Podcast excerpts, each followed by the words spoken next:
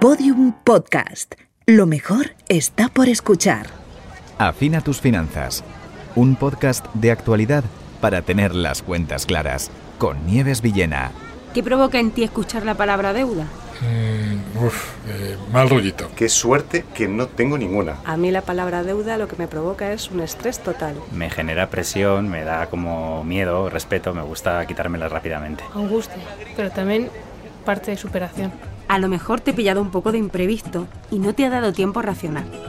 Ni siquiera a tomar conciencia de qué sientes al escucharla. O puede que no te hayas parado nunca a pensar en esto. O sí. Y has sentido algo de angustia, de nervio o de tranquilidad. El crédito que he pedido para comprarme el coche. Hay un gran mito relacionado con la palabra deuda.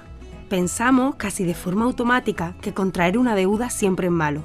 Pero en realidad, ¿es siempre malo? ¿Puede tener alguna ventaja adquirir una deuda? ¿Existe la deuda mala o la deuda buena? Vamos a hablar de las ventajas e inconvenientes de endeudarnos como persona o como empresa, de cuándo es un buen momento para reestructurar la deuda y del proceso de analizarlas. ¡Empezamos! Episodio 8. Deudas, mitos y realidades.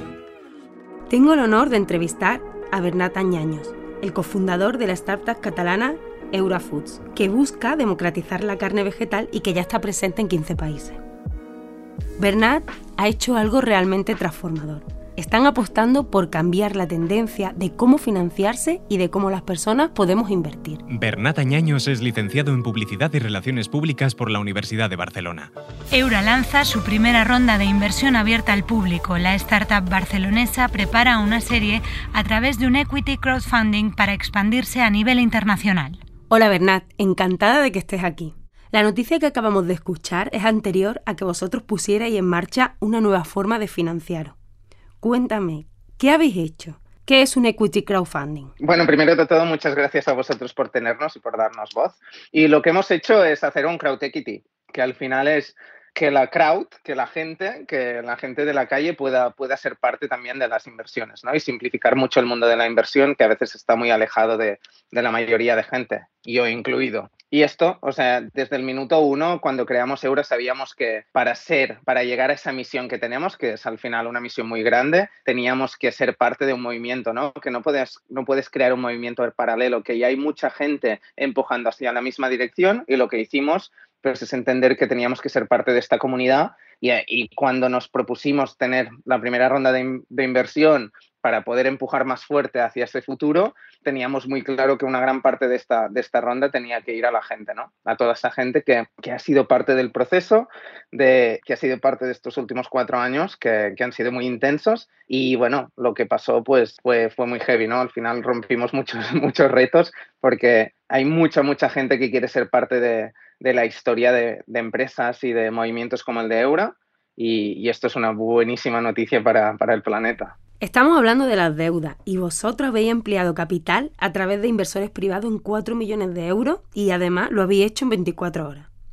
¿Por qué piensas que en este momento tiene sentido para vosotros adquirir esta deuda? Al final, para mí, yo lo veo mucho como no es una deuda, sino es que una parte de la empresa pasa a ser de, de mucha gente y, que ya no Mark y Bernard no tienen el 100%, sino que ya se reparten muchísima gente. Y a mí me parece un, momento muy bonito, ¿no? Porque dos personas no cambian el mundo. 3.000 ya están un poco más cerca de cambiarlo, pero cuando seamos 3 millones, pues estaremos aún más cerca, ¿no? De cambiarlo. Y lo, lo, hacemos con un objetivo que es muy claro, ¿no? Cambiar todo un sistema alimentario con todo lo que esto supone necesita recursos. Tenemos unos retos que son, bueno, los voy a, a ejemplificar en tres verticales, ¿no? Después hay muchos más, ¿no? Pero hay uno que es seguir creando productos que estén muy, muy buenos, que sean muy sostenibles, pero que además sean muy, muy saludables, que sean productos para, para cada día, para comer cada día, como lo hacemos con la carne. Y esto necesita unos recursos de I+.D. y un equipo, pues, muy grande para, para empujar esta, esta visión desde el Mediterráneo. Segundo, seguir expandiéndonos en nuevos mercados, o sea, ser más accesibles geográficamente cada día y con, con unos mercados muy claves que son seguir apostando mucho por España y apostar también para, por Italia, Francia, Inglaterra, México y Polonia. Y número tres, seguir empujando esta comunidad, ¿no? Una comunidad que vaya más allá de, un producto en sí, sino una comunidad de personas que se empoderan desde la información, que, comparten información, ¿no? Y que, cada vez van haciendo que sea más fácil el camino hacia un futuro donde, donde la comida sea sostenible realmente. Otro de los hechos más significativos de todo vuestro movimiento es el cambio de tendencia en el perfil de los inversionistas. La media de las mujeres que invierten en startups normalmente es del 9% y vosotros habéis conseguido el 41%. Y además, el 49% de todos los inversores son jóvenes entre 18 y 30 años. ¿Tú crees que cada vez hay más ganas de invertir por parte de las personas? 100%. al final, hasta ahora estaba muy alejado, ¿no? Y, lo que hacen plataformas de crowd equity es, acercar esto y, y, simplificarlo mucho y acercarlo y democratizarlo a mucha gente, ¿no? Y después vemos que al final no son los hombres los únicos que quieren invertir, simplemente que el sistema ha hecho que, esto pase así porque se han creado, pues, bueno, un montón de, sistemas que hacen que esto pase, ¿no? Y cuando pones una plataforma que simplifica, ves que todo cambia, ¿no? Y, esto para mí es una metáfora de que cuando cambias el sistema, la frase esta de todo, todo siempre se ha hecho así o esto siempre se ha hecho así, no tiene sentido, se borra, se tacha, porque, porque realmente no es así, ¿no?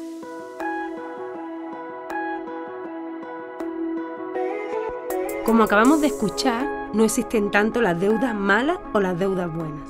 Existen diferentes usos de la deuda, usos adecuados o no adecuados para cada uno de nosotros en función de nuestra situación, del momento y también de nuestra solvencia económica. Las deudas nos abren posibilidades y opciones de poner en marcha algunos de nuestros sueños. Para situarnos, ¿qué te parece si analizamos cómo es en este momento la deuda de la familia y la empresa española? Le he preguntado a Margarita Delgado, subgobernadora del Banco de España. Margarita Delgado Tejero es la subgobernadora del Banco de España.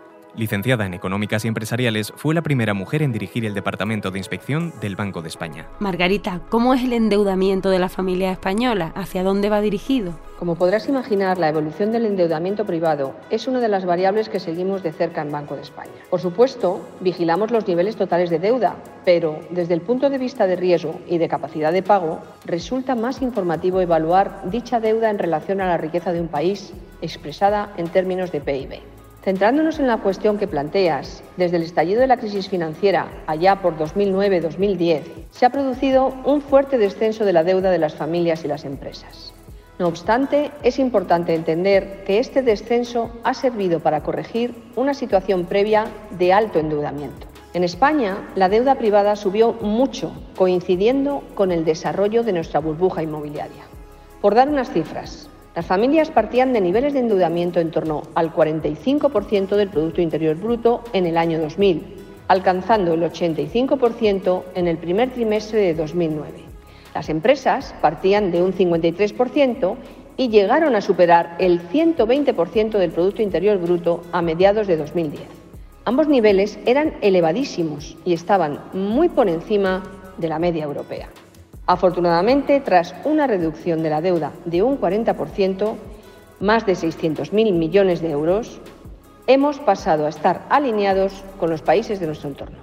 ¿En qué medida ha impactado la pandemia en el nivel de endeudamiento? Deduzco que en un primer momento habrá subido, pero ¿se ha estabilizado esta tendencia?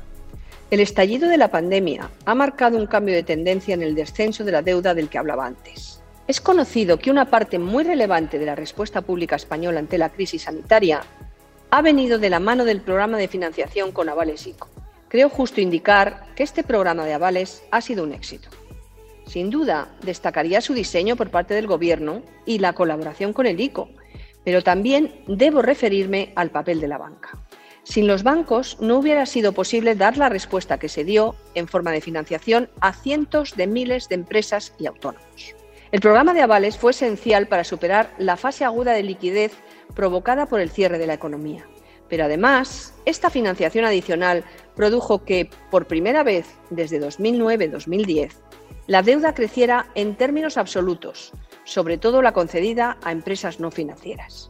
Naturalmente, la gran caída del Producto Interior Bruto que experimentamos el año pasado produjo que las cifras de endeudamiento en relación a la riqueza nacional subieran de modo aún más sustancial.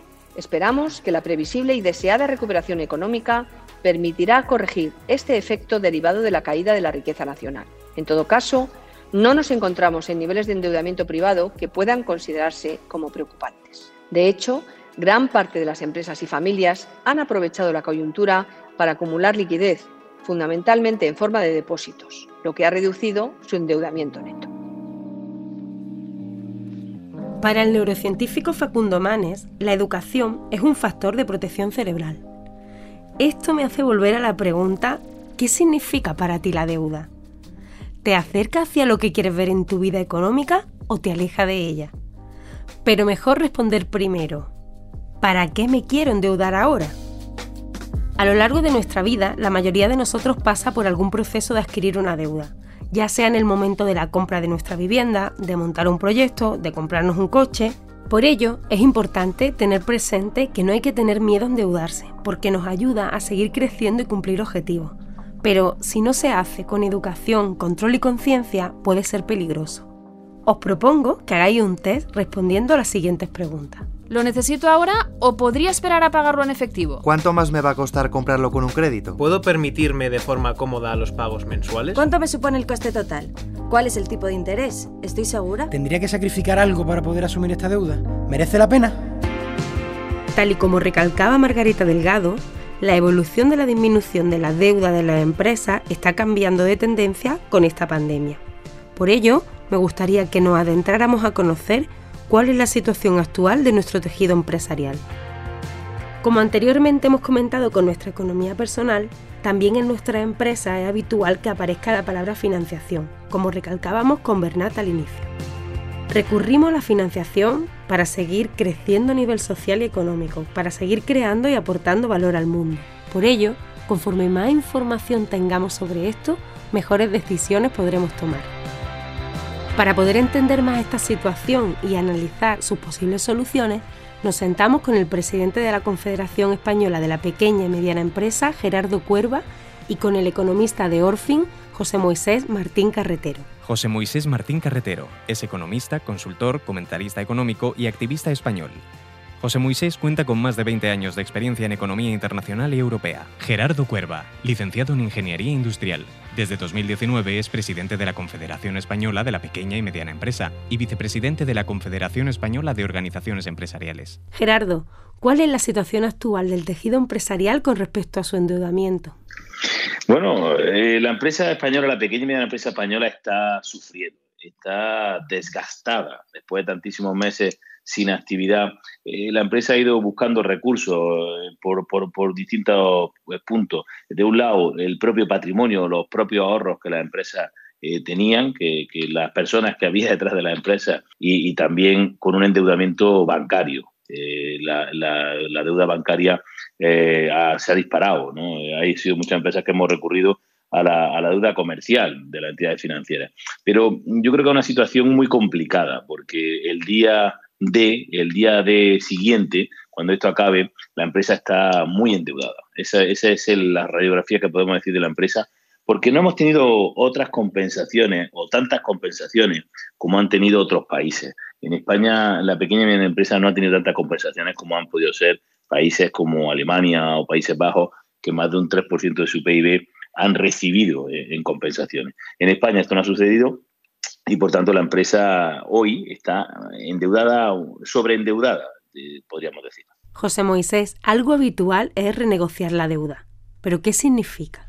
Vale, yo creo que es una, es una pregunta muy pertinente en el momento en el que estamos, ¿no? Con estos altos niveles de, endeudamiento que señalaba Gerardo, ¿no? Al final, hay muchas empresas que por diferentes condiciones o características se encuentran con algunas dificultades para, atender sus pagos de deuda, para devolver los, los, eh, los préstamos que han pedido y pueden atender o pueden recurrir a su renegociación. Y esto significa, en última instancia, modificar las condiciones de la deuda para eh, pagarla de una manera más, eh, digamos, más cómoda o más eficiente en el medio y largo plazo. ¿Qué tipos de, renegociación se pueden hacer? Pues desde eh, variar el plazo del pago, desde establecer un, periodo de mora en el cual no se está pagando, eh, modificar los tipos de interés, eh, cambiar algunas otras condiciones. es, una, es una práctica que es habitual y que es, es uno de los recursos que tienen los empresarios a la hora de garantizar el hacer frente a estos altos endeudamientos. Una empresa con alto endeudamiento pero con una buena facturación puede renegociar la deuda para mantener así su actividad? Sin duda. Eh, me, permito eh, José, José Moisés. Eh, una, empresa con alto endeudamiento pero una buena facturación es totalmente viable. no podemos confundir. el problema que, tenemos la empresa es cuando nos cierran el grifo. Eh, digamos, eh, gráficamente. Cuando nuestra empresa es un depósito, imagínense, un depósito de agua en el que el grifo de fondo está abierto al 100% y sin embargo el, grifo de entrada se, cierra, pues esa, empresa se va vaciando. Eso es lo que le ocurre a la empresa cuando no tenemos actividad. Si de lo contrario eh, tenemos actividad o reactivamos ese grifo de llenado, por supuesto la, empresa es totalmente viable si tiene una buena facturación. Sí, yo, yo coincido totalmente con lo que plantea Gerardo, ¿no? Al final, empresas que tienen actividad, que tienen facturación, que están en marcha, pues lógicamente, eh, si son capaces de renegociar la deuda o no, o sea, quiere decir, pueden encontrar alguna, alguna forma de, de eh, establecer mejores condiciones para su propia deuda son perfectamente viables y de hecho es lo que deberían estar haciendo. ¿no? Si tienes una empresa altamente endeudada, pero tu actividad económica es lo suficientemente fuerte y solvente como para seguir desarrollando eh, eh, esa actividad, pues lo lógico sería buscar con las entidades bancarias la manera de garantizar el pago de esa deuda, decimos, renegociándola con plazos, etcétera, como hemos señalado antes, pero siempre teniendo en cuenta que un alto nivel de endeudamiento per se no significa que la empresa vaya a tener problemas. Significa que tiene que hacer frente a esos, a, esos pagos y para ello pues la renegociación es una, es una buena práctica, desde luego. Gerardo, ¿cuál es la diferencia entre una empresa morosa y una empresa quebrada? ¿Y qué es más grave para nuestra economía? ¿Que desaparezca la morosa o que lo haga la quebrada? Bueno, realmente eh, morosidad y, empresa quebrada o insolvencia eh, son totalmente distintos. Una empresa morosa es una empresa que desgraciadamente por su circunstancia de tesorería no puede hacer frente al pago en los tiempos establecidos, en, los, periodos establecidos. Eso es una empresa morosa y, realmente hay que tener en cuenta que en España la morosidad se ha disparado. El primer trimestre del, 2021 eh, prácticamente el 70% de las facturas eh, tuvieron retraso de pago se ha incrementado el periodo medio de pago. Eh, se ha ido cinco días por encima y estamos ahora en 87,8. Esa es la empresa morosa, la que no puede hacer frente al eh, pago, que es un problema serio en España, entre empresas y también las empresas con la administración. La, administración también es morosa. Paga tarde eh, sus deudas. Y por tanto esa empresa tiene unos ciertos problemas. Y, después la, empresa que está quebrada o digamos que, que es insolvente, eh, realmente es que no puede hacer frente al pago. No es que lo hace tarde, sino que realmente no puede eh, hacer eh, frente a esos pagos. Esa situación es mucho más crítica. Esa, situación pues acaba, desgraciadamente, en la mayoría de los casos, en liquidación de la empresa, en, el, fin de la empresa. Yo creo que nosotros y tenemos que, que trabajar para convencer a los gobiernos que tienen que ayudar a la empresa para que aquellas que sean morosas no lo sean y aquellas que sean insolventes pasen a una morosidad. Porque yo creo que, la desaparición de la empresa va en detrimento del bienestar social. ¿Podemos hacer algo los ciudadanos para que las empresas no quiebren?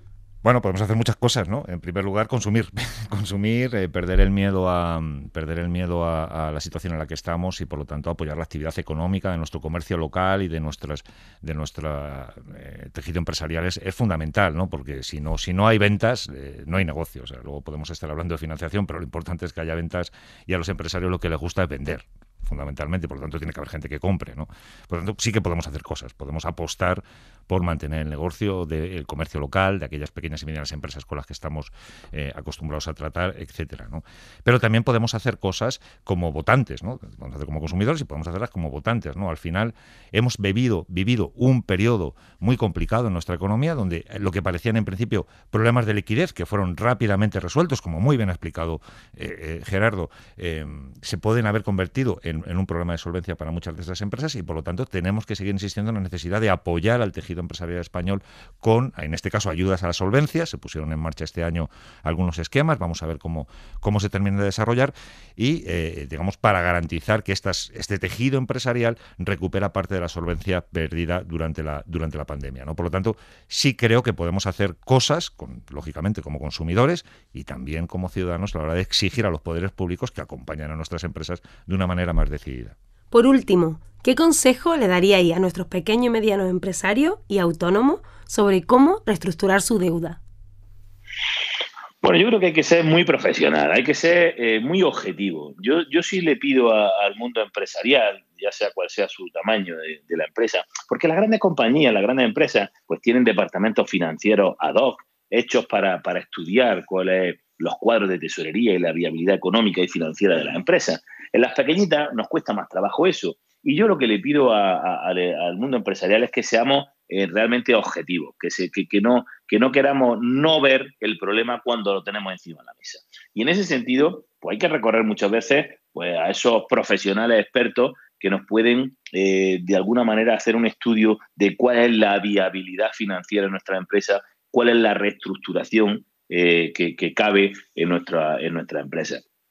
Nosotros con el tema del ICO hemos conseguido, y eso hay que agradecer al gobierno, que haya tenido a bien en alargar los plazos porque muchas veces eh, la empresa es totalmente viable si de alguna forma se le acomodan los plazos eh, de pago de sus obligaciones, eh, de su deuda, a, la, real facturación que va a tener en estos meses o en estos años que está teniendo. Y yo creo que eso sería el logro. Por tanto, objetividad, no, no relativizar la, situación y afrontarla de cara porque, porque ir posponiendo el problema y no afrontarlo, esa no es la solución del mismo. Eso, al final, al final nos llevará a un sitio muchísimo peor. Por tanto, eh, objetividad y, pedir ayuda a los profesionales si, si el tamaño de la empresa no es la adecuada y no lo tenemos. Yo creo que, que son aliados nuestros las entidades financieras en este periodo, han de ser aliados de la empresa la entidad financiera y también tendremos que apoyarnos en ella. Sí, yo, yo vuelvo a estar totalmente de acuerdo con, con, Gerardo. Yo creo que hay, hay dos elementos que tenemos que tener en cuenta. En primer lugar, eh, no esperar a que sea demasiado tarde. O sea, cuando uno empieza a tener algunas tensiones de liquidez y ve que, puede tener problemas, pues lo que tiene que hacer es acudir a profesionales o bien a la propia entidad bancaria. Luego contaré que no hay, hay que perder el miedo a las entidades bancarias para que, eh, digamos, se evalúe la situación con cierto grado de prudencia. O sea, no esperar al último momento, no esperar a que llegue la última factura que ya no puedes pagar, porque en ese caso a veces ya es demasiado tarde. Por lo tanto, actuar con cierto sentido de la prevención, ¿no? Es decir, bueno, pues viendo un poco cómo van las cosas, eh, quizá conviene plantearse una reestructuración. Primera cosa que me gustaría decir. Y segunda cosa que me gustaría decir es que eh, se dejen asesorar y acompañar en ese, en ese camino. La eh, reestructuración o la renegociación de deudas es un, es un proceso que implica también verificar la, la, capacidad de pago que vamos a tener en el medio y largo plazo. Tenemos que tener en cuenta que alargar los plazos normalmente lleva consigo un incremento de los costes financieros y por lo tanto eso también lo tenemos que tener presente a la hora de hacer el cálculo. ¿no? Y decía que tenemos que perder el miedo a las entidades bancarias. O sea, las entidades bancarias lo que quieren en última instancia es que el pago se realice de una manera eh, tranquila y que todo el mundo, que no, que no vivamos eh, problemas. Ningún banco quiere ejecutar una garantía. Yo estoy absolutamente convencido. Por lo tanto, acudamos a nuestras eh, entidades bancarias de confianza, planteemos nuestros problemas y planteemos la, la búsqueda de posibles soluciones, siempre teniendo en cuenta que no hay que esperar al último minuto. O sea, en eso coincido totalmente con Gerardo y reafirmo esto, que si vemos que podemos tener problemas, no esperemos al último minuto, avancemos antes y seamos proactivos en la búsqueda de soluciones.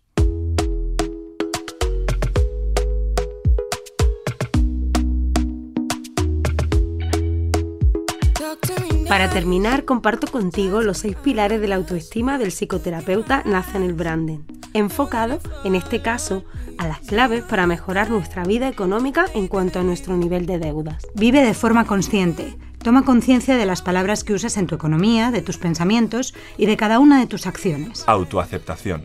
Pon realidad a tu vida económica así como es. Desde ese lugar es desde donde vas a poder tomar soluciones más coherentes. Responsabilízate de tu economía. Fórmate, aprende y gestiónala desde la responsabilidad contigo. Respeta tus valores, necesidades y deseos y decide en función de ellos. La autoafirmación económica es muy importante. Vive con un propósito, márcate objetivos financieros y las acciones para llegar a ellos, ya sea reducir deuda, aumentar ingresos, ahorros. Haz que estos objetivos tengan sentido para ti. Aprende a no dejarte llevar, a ser coherente e íntegro con tus valores y tus actos. La idea de todo esto es que puedas ampliar tu mirada y las posibilidades para tomar acción en tu vida económica. En el próximo episodio de Afina tus finanzas hablaremos de los modelos de colaboración entre la fintech y la banca. Te esperamos. El glosario de Afina tus finanzas. Aval es un contrato en el que se adquiere el compromiso de realizar el pago de una deuda a favor de otra persona u organización, que es la beneficiaria del bien, del dinero o de otro recurso, en el caso de que ésta no cumpla con el pago de la deuda. Avalista es la persona que avala, el que adquiere el compromiso de pagar si el avalado no lo hace. Es una forma de promesa de pago. Avalado es el deudor principal de la obligación y el que debe hacer frente al pago de la deuda. Afina tus finanzas es un podcast de Orfin, el Observatorio de la Realidad Financiera de la Cátedra de la Universidad de Alcalá y Thinking Heads, producido por Podium Studios. Dirección y guion, Nieves Villena. Realización sonora, Pablo Arevalo. Edición, Pablo Isasa.